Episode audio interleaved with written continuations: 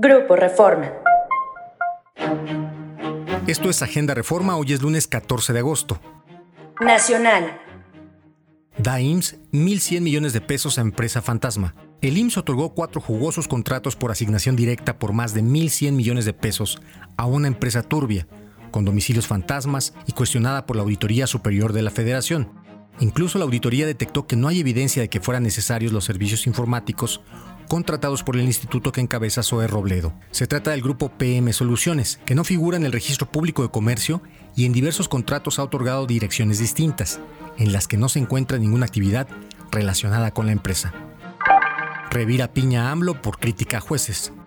El trabajo de los jueces en México es una voz colectiva, defendió ayer la ministra Norma Piña, presidenta de la Suprema Corte tras los reclamos del presidente Andrés Manuel López Obrador contra el juez que otorgó una suspensión a favor de Xochil Gálvez. No tenemos nombre y un apellido, pero sí una misma voz, dijo ayer Piña, presidenta también de la Judicatura Federal, durante un mensaje antepersonal en Mérida, Yucatán. Ahí alertó sobre el intento desde el poder de ponerle un nombre a la función jurisdiccional. Ciudad.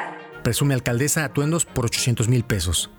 La alcaldesa de Cuauhtémoc, Sandra Cuevas, portó en dos meses el equivalente a 800 mil pesos en prendas y accesorios, y prácticamente sin repetir ninguno de sus atuendos. La funcionaria, emanada del Frente Amplio por México, PAN-PRI-PRD, tiene un sueldo neto de 78 mil pesos, pero el valor de su guardarropa, que incluye modelos Versace y Carolina Herrera, supone que gastó casi 10 meses de su ingreso neto exclusivamente en prendas.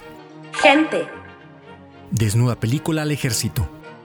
La película Heroico de David Sonana y que se estrenará en cines el 21 de septiembre desnuda al ejército mexicano y sus procesos de formación de oficiales, colmados de malos tratos, golpes, abusos y corrupción. En entrevista el director dijo que no pensaba tanto en la reacción de la Secretaría de la Defensa Nacional, sino en la conversación que logre generar con la sociedad civil. Esto fue Agenda Reforma. Encuentra toda la información en la descripción y en reforma.com. Síguenos en las diferentes plataformas de Grupo Reforma.